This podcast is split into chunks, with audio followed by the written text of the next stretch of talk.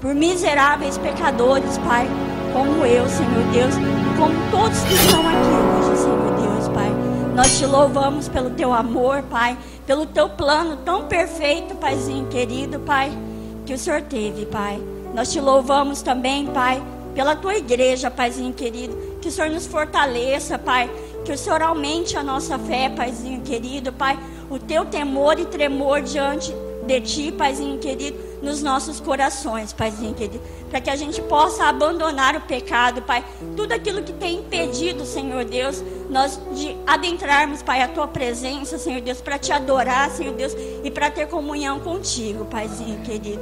Te louvo também, Pai, por cada igreja, Pai, que tem pregado a tua palavra, Pai, a verdade, Senhor Deus, tem levado o teu verdadeiro evangelho, Paizinho querido.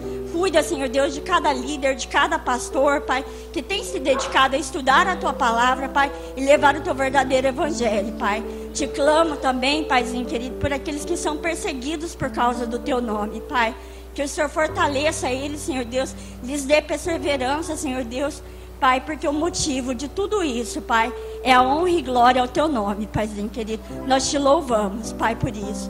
Pai, te peço por cada criança que está aqui presente, Pai, que vai estar exposta, exposta à tua palavra, Pai. Que desde já, Pai, Senhor, abre a mente e o coração deles, Senhor Deus, para receber a tua palavra, Pai. Capacita, Senhor Deus, cada professor, Paizinho querido, e que eles possam ser instrumento, Pai, da tua verdade a elas, Paizinho querido. Te clamo, Pai, pela vida do nosso pregador também, Pai, que o Senhor use ele, Pai, como instrumento, Senhor Deus. Abre a nossa mente, o nosso coração também, Pai, para que nós possamos levar a tua palavra, Pai, conosco hoje à noite, Pai, e que nós possamos, Pai, meditar nela, Senhor Deus, e colocá-la em prática, Pai. Eu te louvo e te agradeço por tudo, em nome de Jesus. Amém. Um texto altamente é, complexo, evitado por muitos pregadores, mas ele está na Escritura, inspirado, e nós devemos aprender. Quando nós falamos sobre José do Egito, e a história de José do Egito começa no capítulo 37 de Gênesis. Mas quando você é, avança para o 38, vai falar sobre Judá e Tamar. Você pensa, poxa, saiu fora do contexto. Não. É simultâneo, porque a palavra de Deus começa dizendo aconteceu nesse mesmo tempo. Então, simplesmente a câmera sai de foco de José e coloca o foco ali em Judá e Tamar. É, isso ocorreu em basicamente 20 anos da época que José foi vendido até a época que os irmãos reconheceram ele, levou 22 anos. Então, essa história que nós vamos ver hoje, basicamente, acontece aí em 20 anos. José, para quem está acompanhando, nós vimos é, ali um jovem de 17 anos, amado pelo pai, é, e Deus permitiu que ele tivesse dois sonhos, um com os feixes, né? E outro com a estrela, com o sol e a lua, simbolizando aquilo que ele viria ser no futuro no Egito.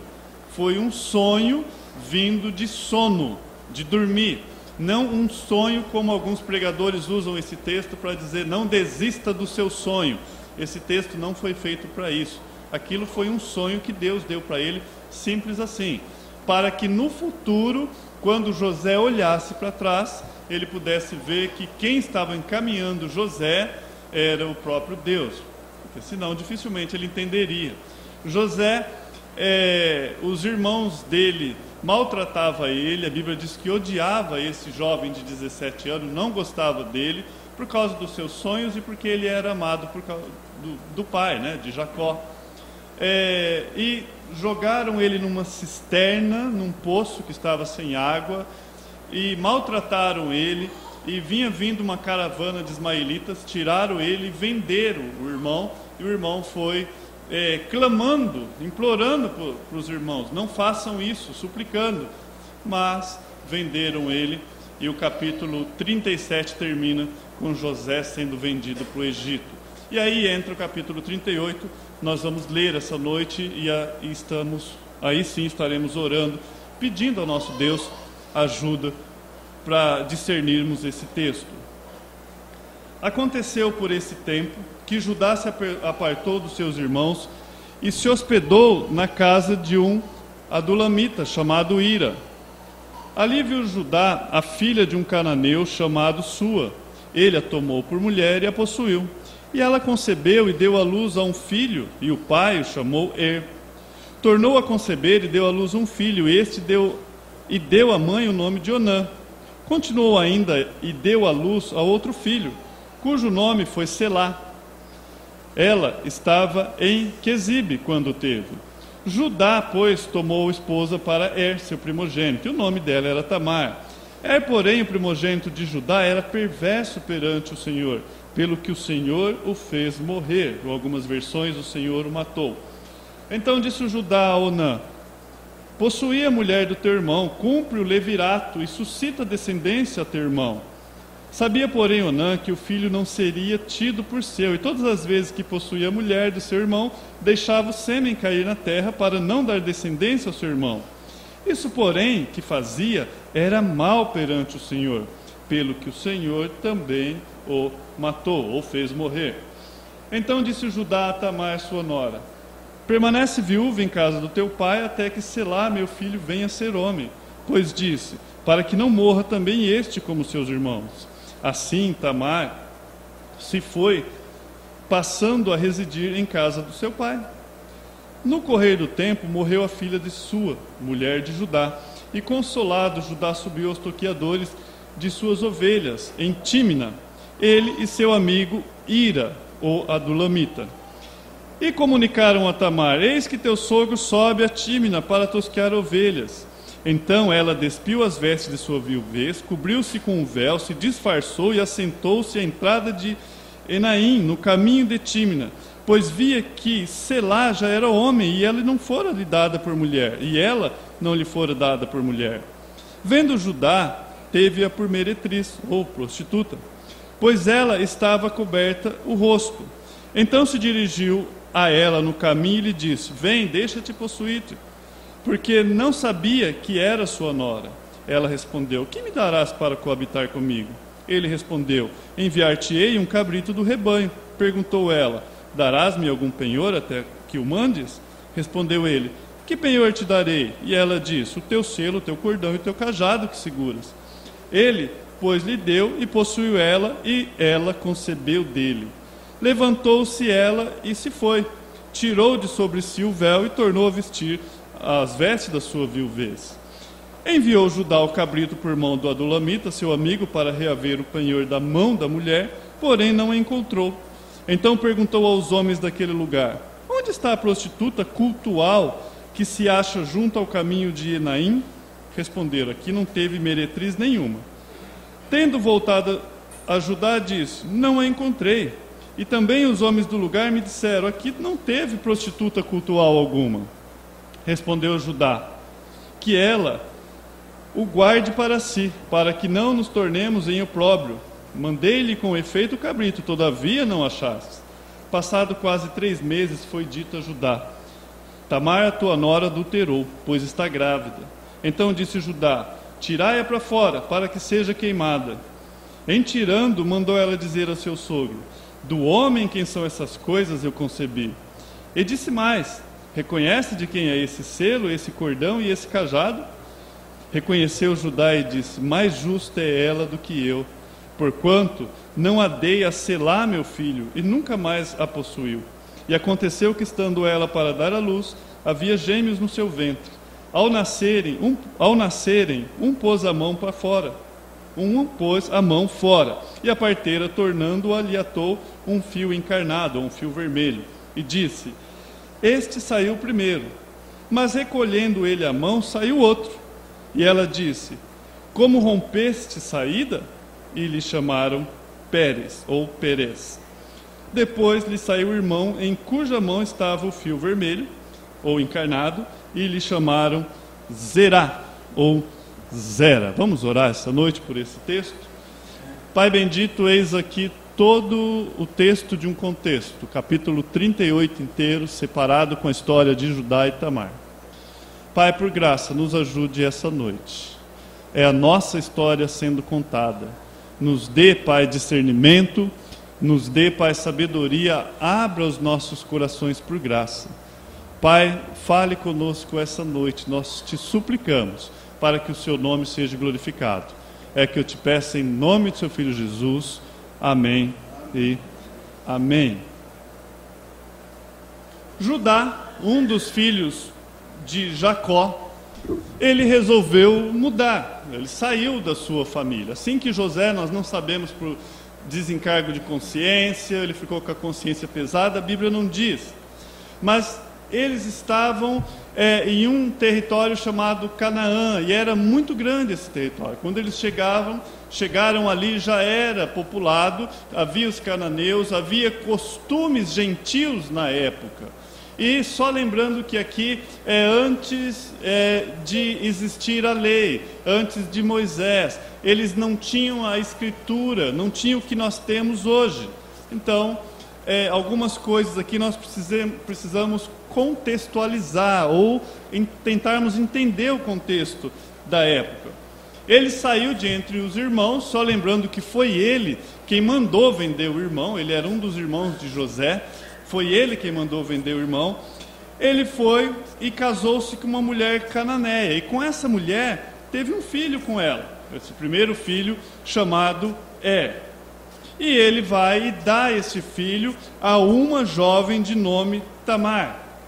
Mas quando nós estudamos a palavra de Deus, nós vamos na ótica de quem Deus é. Porque quem o homem é é fácil saber, basta olhar para você se você for extremamente sincero, honesto, olha para você que você tem uma noção de quem é o homem é.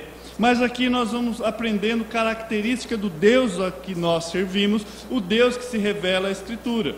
E aquilo que poderia passar desapercebido, Deus ele faz é, com que o foco venha para essa história para dizer que não está desapercebido e o foco da história não está somente em José. Às vezes você acha que o foco da sua história, da, da sua vida, o holoforte celestial está, o holofote não está sobre você, e é só você. Mas nesse momento está acontecendo coisas, nesse exato momento.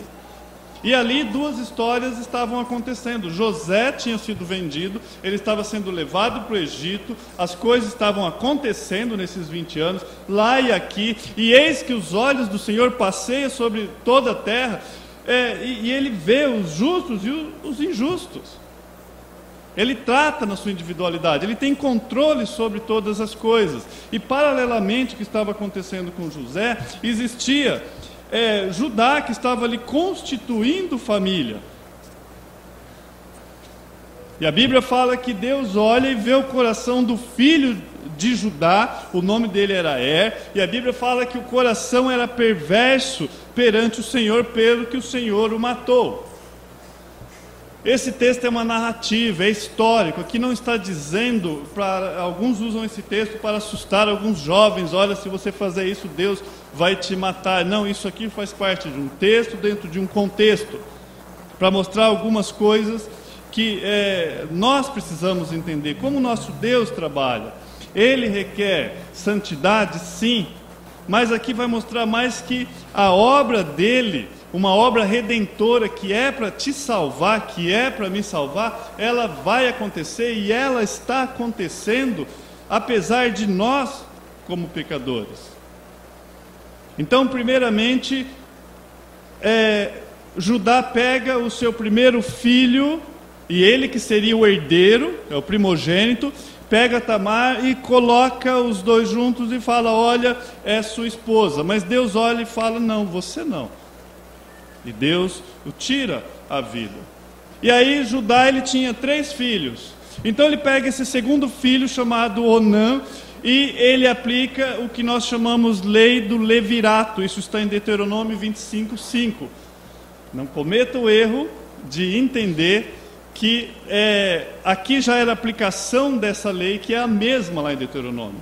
Lá em Deuteronômio mostra que já existia essa lei, lá foi oficializada. Algum, de alguma forma aqui já existia essa lei que poderia fazer é, com que poderia um irmão é, ser dado para a esposa do irmão falecido, para ele dar continuidade à descendência. Isso era legal na época. E depois foi lá em Deuteronômio 25, 5, é onde a Bíblia coloca e chama da lei do levirato, né? Bom, era um costume da época. Mas Onã, a grande questão aqui era o seguinte: ao invés dele falar com o pai, olha, eu não vou possuir a esposa do meu irmão, embora era da época, era da parte da cultura, era o que eles faziam, ele poderia chegar para ajudar, e você vai vendo que isso é uma rotina entre essa família, poderia chegar para ajudar e falar, olha, não pai, eu não vou casar com essa mulher, mas ele foi, ele a possuiu, mas a questão era que o filho que ele teria não seria dele. Então ele arrumou um, um modelo de controle de natalidade da época para que a esposa não engravidasse. E ela não engravidando, ninguém saberia, mas Deus sabe todas as coisas. E Deus viu ele fazendo isso, esse interesse dele em particular, porque ele estava pensando nele, e Deus pega e tira a vida de Onã também. Onã sabia que os filhos não seriam seus, mas dos irmão, do irmão dele. E Deus pega e mata Onã. Então Judá, agora é a questão: ele tem três filhos, dois já foi. E ele tem o terceiro, só que o terceiro filho, ele não tem idade para casamento ainda, e pelo que nós vimos, é, Judá promete a Tamar que quando o seu filho mais novo se tornasse homem ou tivesse idade de casamento, seria entregue a ela. Qual era o quadro dessa mulher agora? Viúva duas vezes. E naquela época, uma viúva, ela iria sofrer, porque ela precisava ter filhos. Normalmente as viúvas, elas eram abandonadas. E lá, Tamar ficou esperando, mas parece que nós vimos que Judá não estava muito afim de dar o filho dele, porque já tinha perdido dois, tinha só mais um. E ele queria que a descendência dele continuasse. Então, tudo indica que ele não queria arriscar a vida de mais um filho. E parece que ele não queria dizer isso abertamente. O que o filho dele não fez, ele também não fazia. Era algo que o pai passava para o filho, algo do caráter deles, da índole deles, de enganar as pessoas. Porque ele poderia falar: Tamar, já foi dois filhos, e eu não vou dar o terceiro. Agora, é interessante nós olharmos pela ótica celestial. Nós temos aqui a, a vantagem, se podemos dizer isso, de saber o que estava acontecendo. Mas, com certeza, Judá culpava Tamar. Falava: essa mulher é viúva negra, quem casa com ela morre. Mas nós sabemos que a culpa não era de Tamar, mas a culpa era dos filhos dele. E quem tirou a vida dos filhos dele foi Deus, porque os filhos dele andou é, fora do caminho. E ele foi protelando o cumprimento dessa promessa, mesmo quando seu terceiro filho chegou à idade de casar, é lógico que ele não ia dar.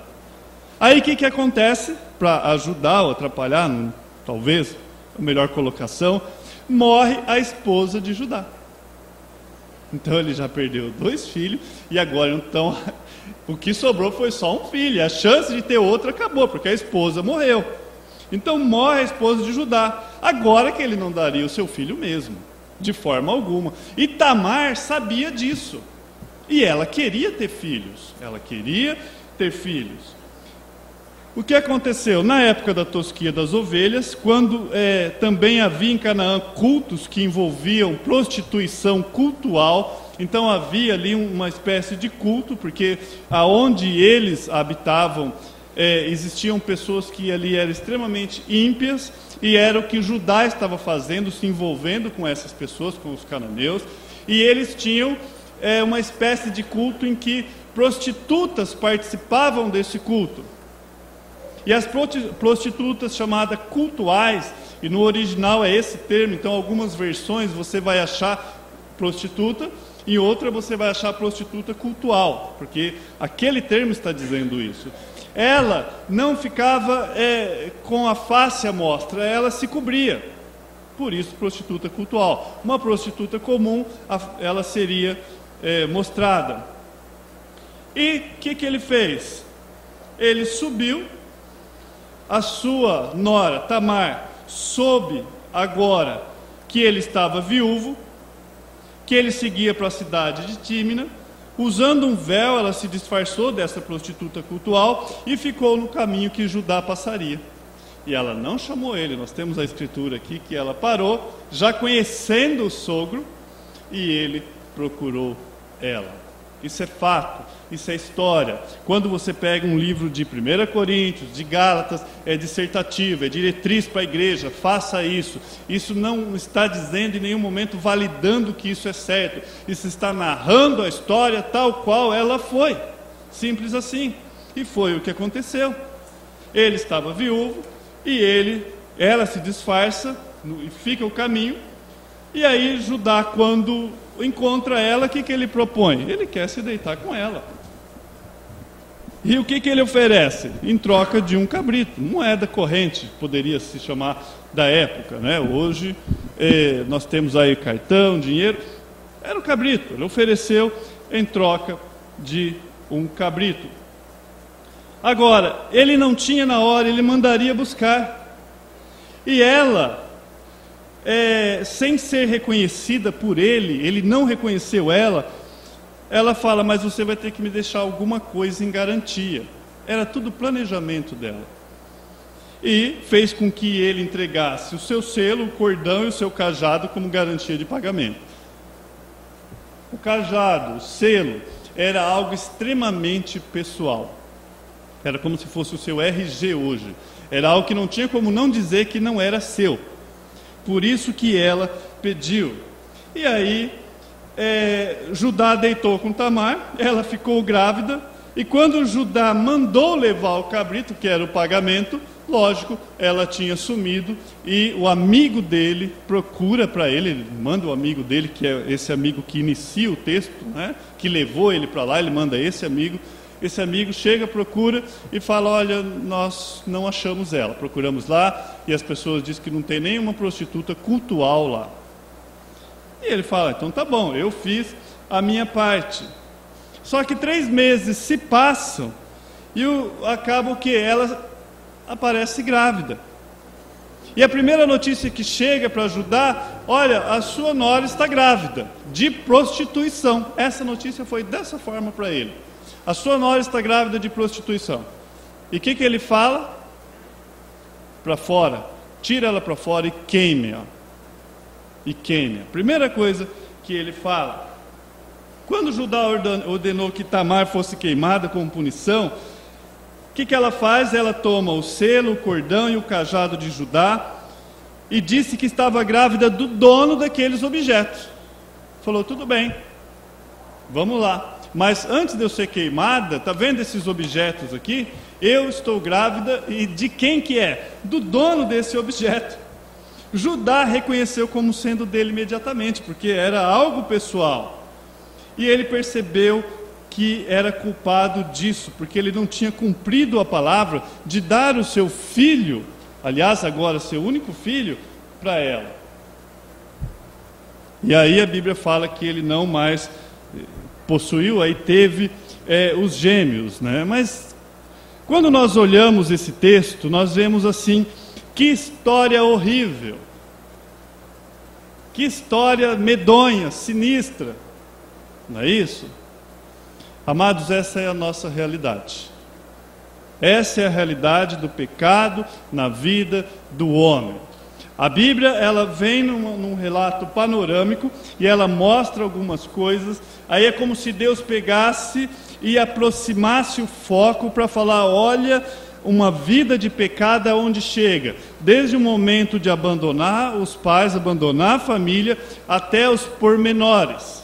É o que ela faz. Ela só aproxima é, para que nós possamos ver o que o pecado pode fazer na vida de um homem, na vida de uma família. Agora, ela é perversidade do princípio ao fim. Judá se afasta da sua família, se casa com uma mulher de um povo mau, Er era perverso e seu irmão Omã também agiu com perversidade. Judá passou a enganar Tamar com frequência e por fim termina com Tamar dando um golpe tremendamente enganoso em Judá. Percebe? Um enganando o outro aqui. Um texto difícil, mas que não deve ser ignorado. Quando nós vamos a esse texto com a perspectiva humana, nós ficamos assustados. Mas quando nós vamos é, em busca de conhecer primeiro Deus de tais pessoas, então a coisa se torna mais fácil. Então o título da, da mensagem dessa noite poderia ser O Deus de Judá e Tamar. Nunca o homem no foco, mas Deus. Como que esse Deus age? É, quando você lê Gênesis 37, nós passamos 37 e logo nós vamos estar no 39, vai voltar a falar de José na casa de Potifar e um comportamento exemplar de José, fazendo um contraste, porque no 38 você tem Judá envolvido com prostituição, e no 39 você tem o irmão dele, José, fugindo do, da prostituição, do adultério. São contrastes. Agora, qual personagem você gostaria de se espelhar ou de ser quando você fala em Judá e quando você fala em José? Com quem você se identifica quando você olha esses dois? Avança um pouquinho. Em Gênesis 49, aqui Jacó está morrendo. E Jacó ele vai fazer uma profecia no verso 8 ele vem falando, lembra que de Jacó nasceu as doze tribos, certo? Então nós tivemos lá Abraão, de Abraão nós tivemos Isaac, de Isaac Jacó, e Jacó teve as doze tribos. Quando Jacó estava morrendo, ele profetizou o que seria cada um, e ele vai falar justamente de Judá. No verso 8 ele fala: Judá, teus irmãos te louvarão. Olha que interessante, é esse mesmo Judá. A tua mão estará sobre a serviço do teu inimigo. Os filhos do teu pai se inclinarão a ti. Lembra José? A profecia para José, a profecia para Judá aqui. Mas aqui o pai dele estava falando da descendência, da tribo de Judá. Judá é leãozinho. De presa subiste, filho meu, encurva-se e deita-se como leão, e como leoa, quem o despertará? E olha a promessa: o cetro não se arredará de Judá, nem bastão de entre os seus pés, até que venha Siló, e a ele obedecerão os povos. E ele amarrará o seu jumentinho à vide, e o filho da sua jumenta videira, mais excelente, lavará suas vestes no vinho e a sua capa e o sangue de uvas. Os seus olhos serão cintilantes de vinho e os dentes brancos de leite. Aí ele vai falar do próximo filho Zebulon. De quem que a palavra de Deus está dizendo aqui? Jesus Cristo, o leão da tribo de Judá. É de Judá que descenderia Jesus Cristo. Vai agora em Mateus, capítulo 1. Então, Gênesis é o primeiro livro da sua Bíblia do Velho Testamento. Mateus é o primeiro do Novo Testamento. O capítulo 1 de Mateus, o verso 3, aqui o capítulo 1 está falando da genealogia de Jesus Cristo. O verso 3 vai falar de quem? Judá. Esse mesmo Judá, a Bíblia vai falar sobre ele. E diz assim: Judá gerou de quem? Tamar. Olha Judá e Tamar aqui. Judá gerou de Tamar a Pérez, ou Perez, e a Zera, que é gêmeos, né? Pérez e a Zera. E aí de Pérez gerou Eslon, Eslon Arão, e aí continua até chegar em quem? Jesus Cristo. Até chegar em Jesus Cristo. Agora, uma pergunta pertinente: o que Judá fez para merecer que dele viesse a linhagem de Cristo? Que a primeira pergunta também foi pertinente. Você queria ser Judá ou você queria ser José? Talvez a sua resposta José, lógico. Mas se alguém falasse, você quer que a sua descendência seja usada, que de você venha o Cristo Messias, você é uma honra. Entende que nós temos que olhar com a perspectiva de Deus? A pergunta é: o que Judá fez para merecer que a, a linhagem, que a sua linhagem viria o Cristo? Agora a pergunta é: o que José fez para merecer colocado em destaque, merecer ser colocado em destaque? E aí você vai dizer: é comportamento. Só pode ser José mereceu ser colocado lá como príncipe do Egito. Tudo bem, se você pensa assim, então eu pergunto: então o que José fez para merecer a rejeição dos irmãos, ser vendido como escravo e ser colocado na prisão? Porque se é uma questão de merecimento, José, pelo seu comportamento, ele não merecia passar o que passou. Ele já deveria ir direto a ser lá o segundo homem do Egito. E se é uma condição de merecimento, Judá não merecia por nenhum momento a ter a honra de ser participante dessa linhagem. Não é questão de merecimento, mas sim de Deus executar os seus planos ou o seu plano salvífico, apesar de nossos pecados e nossos fracassos. Sabe por quê? Isso porque os planos de Deus não está em suas mãos, não está em minhas mãos, mãos de pecadores como eu e como você, está na mão dele. E ele vai executar o seu plano apesar de. Apesar de. Por isso o nascimento virginal é tão importante, nós entendemos isso. Então nós temos ali é, a bênção de ser participante da linhagem de Cristo. E aí, essa noite, eu quero que você saia com uma definição diferente de bênção.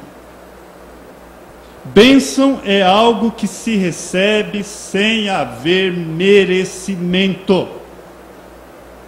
Você não trabalha pela bênção, você não busca a bênção.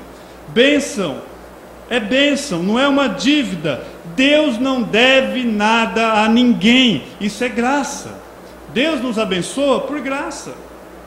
Algumas pessoas falam, ah, eu vou buscar a minha bênção. O que ela está dizendo com isso? Vou fazer por onde para que aconteça a minha bênção? Ela está trazendo isso para a questão do mérito. Você fala, eu mereço essa bênção. E aí vai usar até o termo lá, não, mas Jacó lutou com o anjo. Sim, Jacó lutou com o anjo. E a junta da sua coxa foi deslocada. E você não vê ninguém falando, eu quero minha coxa deslocada também. Aquele texto não foi feito para isso. Não está dizendo que você deve lutar e angariar a sua bênção. Nós não vemos ninguém querendo isso. Agora, vamos tentar trazer essa noite aquilo que é, Deus tem para nós e que traz liberdade. Presta atenção na situação da igreja hoje, porque nós estamos lá atrás, nós vemos uma família problemática nós vemos pecado sobre pecado, mas nós vemos que isso não foi empecilho para que Deus continuasse com a sua redenção. Mas hoje, o que nós vemos dentro da, das nossas igrejas, agora aproxima um pouco, não pensa nessas aberrações que nós falamos hoje de manhã, que às vezes não podemos nem chamar de igreja, mas pense na igreja que você vive a igreja que você está hoje, pensa na história da Ebenezer, olha para o passado. Quantas falhas, quantas tristezas, quanta paciência Deus teve que ter comigo, Deus teve que ter com você. Será que seria uma questão de merecimento? Ah, será? Será que é, nós não estamos praticando tais aberrações que nós vemos por aí por graça? O que nós vemos? Qual é a história dessa igreja?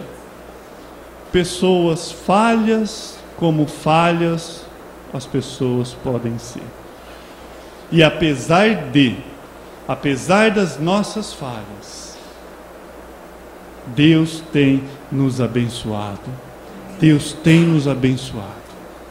Nós somos um povo abençoado por Deus. Quando eu olho para mim mesmo, quando eu olho a minha história, quando preparando esse texto, olhando da onde eu vim, como Deus fala para Davi: Davi, você está achando que você é alguma coisa? Eu te tirei da malhada, olha onde você estava. Quando eu olho para mim mesmo, eu só posso dizer, eu só posso atribuir todas essas ocorrências à graça bendita de Deus, porque eu não fiz nada para merecer isso. Luta diária contra o pecado é graça absoluta de Deus sobre a minha vida, sobre a nossa vida. Não é uma questão de merecimento, porque os meus pecados me fazem afastar do meu Deus, e isso só atrai a ira de Deus para cima de mim. E eu só estou vivo porque a misericórdia dele se renovou essa manhã. Eu só estou vivo porque o sangue de Jesus Cristo foi vertido na cruz em meu favor. E eu sou abençoado por essas questões. Não por um merecimento, não porque eu vim de uma família nobre. A sua misericórdia se renova a cada manhã. Não é uma questão de merecimento, mas da graça bendita do nosso Deus. O seu conselho é constante, a sua palavra é desafiante. Ele nos aconselhou essa manhã, ele está nos aconselhando essa noite, ele está conosco, ele é um Deus presente, ele nos desafia, ele chega e fala: Acorda tu que dorme. É o nosso Deus. E ele não parou, assim como ele passou por Judá, e falou: a minha obra salvífica não vai parar, ela vai continuar, e é daqui, é de Judá que vai nascer, é daqui que vai vir o leão da tribo de Judá, e pecado nenhum vai interceptar o caminho que eu tracei, é o que ele está dizendo. E aqueles dois a qual ele tomou, porque morrer todo mundo vai, ele só chamou antes do tempo, ele apitou, deu cartão vermelho e falou: fora é o que ele fez. Vocês estão fora. Os que continuam no jogo estão aqui. Mas a minha obra vai continuar. A minha obra vai continuar. A grande questão é se nós estamos sendo tropeço na obra de Deus, impedindo a obra de Deus. E essa é a grande diferença entre Judá e José. A obra não para. Mas olha a história de José, olha a história de Judá. Olha a história. Não confunda bênção com recompensa, porque a Bíblia fala muito sobre recompensa. Não confunda bênçãos com recompensa. A Bíblia fala que aquilo que você planta, certamente ceifarás. A Bíblia fala que é, o nosso comportamento causa tal situação. Não é do que nós estamos falando, não confunda. Foi através de Judá que veio o Mestre Bendito e que hoje somos abençoados nele. Isso não significa que Judá não prestou conta dos seus atos. Separa as coisas. Jesus Cristo veio de Judá, veio, mas com certeza Judá prestou conta dos seus atos. Sou abençoado não porque fiz algo, não porque eu galguei algo, porque eu busquei a minha bênção, não mas por aquilo que alguém fez por mim, aquilo que Deus fez por mim. E aí Paulo, ele rompe Efésios capítulo 1 dizendo: Bendito o Deus e Pai do nosso Senhor Jesus Cristo, a qual nos abençoou com toda sorte de bênçãos espirituais, espirituais nas regiões celestiais em quem?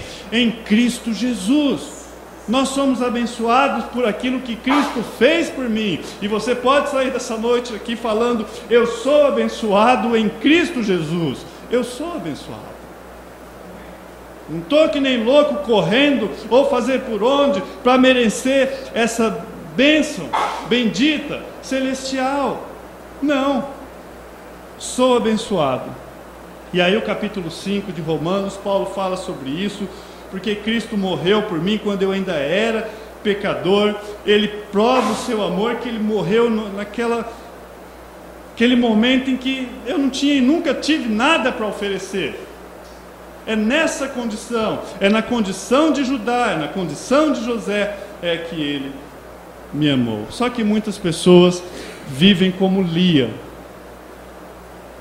Muitas pessoas querem alcançar a bênção de Deus como se tivesse que agradar a Deus e Ele vai te abençoar. Então Lia falava: dá mais filhos, senão eu morro. Ela queria, é, a história de Lia, quando nós lemos, ela queria que o marido amasse ela quanto mais filho ela tivesse. Muitas pessoas estão assim hoje. Amados, Deus te ama e Ele te aceita, não por algo que você fez, Ele te aceita por algo que o filho dele fez. Ele te olha pela ótica de Cristo. Nós somos aceitos por Deus, amados por Deus em Cristo Jesus. Só por isso. Não é uma questão de merecimento. Você é aceito por algo que você fez. Não, não por algo que você fez, mas pelo que fizeram por você. Somos aceitos em Cristo, através de Cristo, e como é o nome disso? Graça, graça absoluta. Eu não mereço, mas Deus me dá.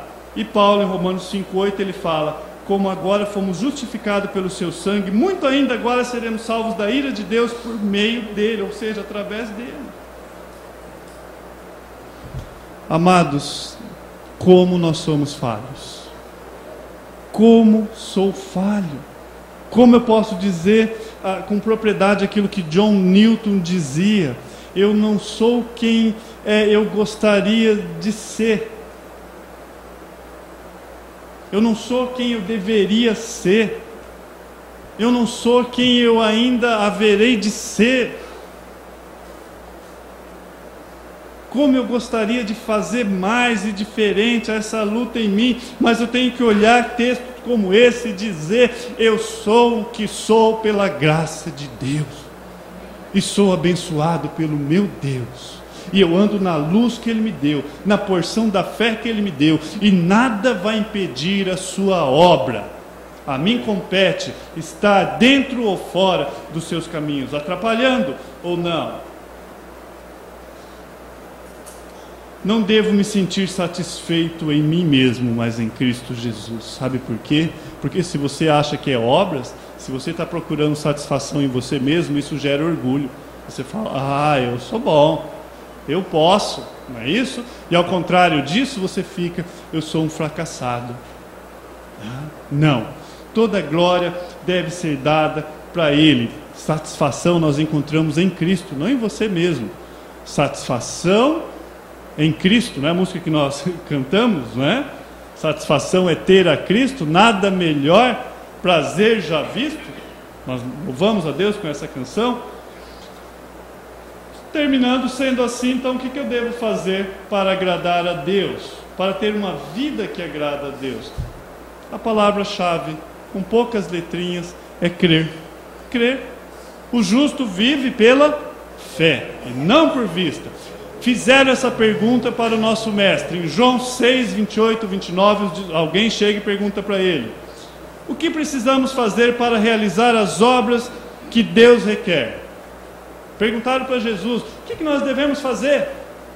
E eles já talvez né, tiraram lá o lápis da orelha, pegaram a canetinha, o lapisinho, a caderneta e esperou Jesus falar. O que eu tenho que fazer para cumprir as obras de Deus? Fala, Jesus. E já esperou uma listinha, né? Qual foi a resposta de Jesus? Aí a palavra de Deus diz: Jesus respondeu: A obra de Deus é essa crer naquele que o enviou. Jesus falou: crê em mim. Essa é a obra. Essa é a obra. Sabe por quê, amados? Quando você crê em Jesus, a Bíblia fala que a partir daquele momento você passa a ser ligado novamente com Deus. A palavra religião fala religar. A partir daquele momento, cumpre-se o véu rasgado. A partir daquele momento, você pode entrar com ousadia na presença de Deus através de Cristo Jesus. A partir daquele momento, coisas começam a acontecer na sua vida e é te dado poder que você não tinha contra o pecado, e isso se chama Espírito Santo de Deus te envolvendo, te movendo. E você passa a viver uma vida que glorifica a Deus, então o fato de você crer em Cristo Jesus, o poder que você precisa para ter uma vida piedosa, você não herdou dos seus pais, de uma família perfeita, isso vem de Cristo Jesus. Jesus fala: creia no Filho, porque tem muita gente produzindo frutos falsos. Tem pessoas pegando uma maçã, colocando num graveto seco e falando que isso é obra de Deus e não é. Porque está fadado ao fracasso, não dura uma semana, não dura um mês, e uma das características dos santos em Cristo Jesus é perseverança, ele continua, ele apanha, mas ele dá outra face, perseguidos, mas não abatidos, ele cai, mas ele levanta, ele continua, ele não para por causa de coisas pequenas que ele não gostou. Porque ele serve um Deus. E ele sabe que ele faz parte dessa obra magnífica e que ele quer ser instrumento na mão de um Deus redentor. E o Espírito Santo nos move, nos comove. Quando cremos, assim como José, somos instrumentos aprovados na mão de Deus. E aí você vai entender que tudo que acontece, desde a humilhação até a exaltação, é o fato de você ser instrumento na mão de Deus. E quantas pessoas não querem abrir mão de um mero desconforto? Ah, não posso pedalar, não posso pegar um carro, não posso abrir a porta, não posso fazer isso em prol ao reino. Lembro um pastor, ele terminou de pregar. Ele fala que ele estava muito cansado, era dois cultos. Ele pega e senta e, e vai tirando a gravata. E aí chega um rapaz que ele percebe que estava cheirando é, urina, cheirando bebida, e vem chegando perto dele. E ele já pensa assim: Poxa, cansado, agora chega mais esse e ele pega, já enfia a mão no, no, no, terno e tira um dinheiro, e quando chega essa pessoa, ele pega e dá esse dinheiro para aquele que parecia um andarilho. Esse homem olha no olho daquele pastor e fala: O que é isso? E ele falou que ele tinha pego, acho que 20 dólares, era uma nota alta, que ele queria se livrar do problema. Ele, aquele homem pegou aquele dinheiro amassou, jogou no chão, olhou para o pastor e falou: Eu não quero seu maldito dinheiro, eu quero Jesus que foi pregado lá em cima. Hã? Eu não quero. Naquele momento, aquele pastor se sentiu humilhado, envergonhado. Ele falou que ele abraçou aquele homem, chorou com aquele homem. E o cheiro de bebida de urina se tornou no bom perfume de Cristo. Entende? E às vezes nós não queremos abrir mão de mínimas coisas. Em prol reino, em prol evangelho, não queremos sair da nossa zona de conforto. José temia Deus, e o Senhor era com José. Essa era a parceria que Tiago vai dizer no Novo Testamento: Chegai-vos a Deus e ele chegará a vós, alimpai-vos a mão, pecadores, vocês de duplo ânimo, purificai os corações. Tiago fala em Tiago 4,8: Faça, aproxima, venha, busque a santidade que vocês vão ser instrumento de Deus. Você pode ser canal ou empecilho, Deus vai continuar a sua obra redentora. No céu, não vai haver alguém dizendo, Olha, eu não entrei no céu por sua causa, por causa da sua negligência. Não vai ter.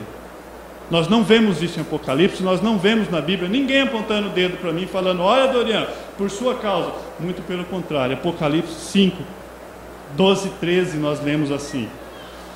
João falando: E olhei e vi a voz de muitos anjos ao redor do trono, e de animais e dos anciões, e era o número deles milhões e milhões, e milhares e milhares, com grande voz diziam: Dorian é o culpado. Não. O que, que eles diziam?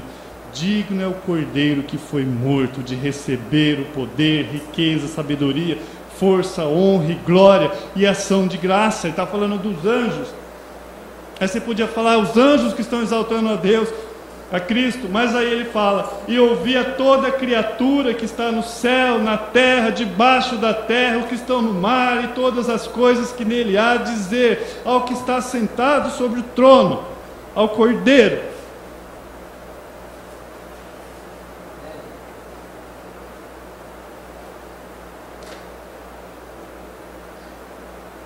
Bendito seja esse dia. Amém. E está próximo. Você se vê nesse texto?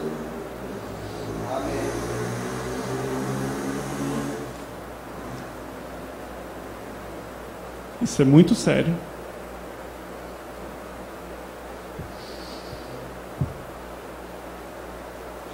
Seja dada ações de graça, honra, glória e poder para todos sempre.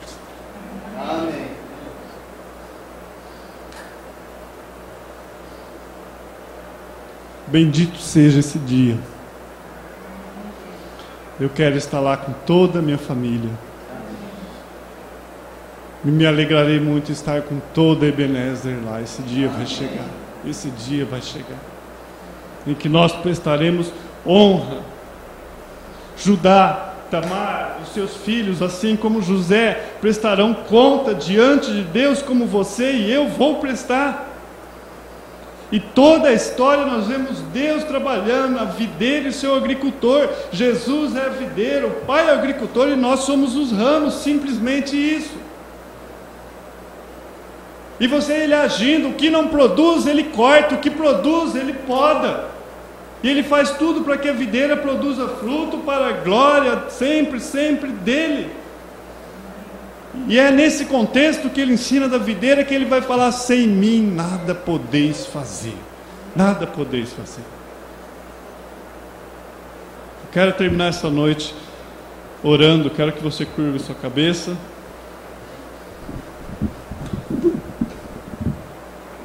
Amados, se você está aqui essa noite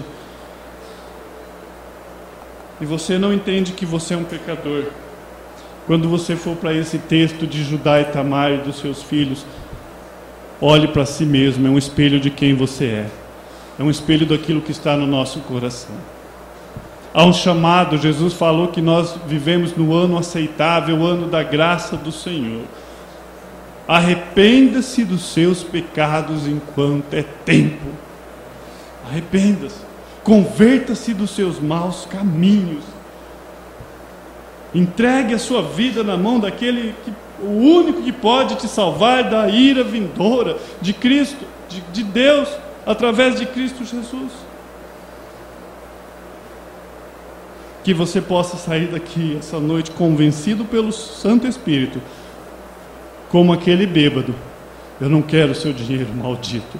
Eu não quero o conforto da sua igreja. Eu quero esse Jesus Cristo que me salva e me coloca eternamente diante desse Deus.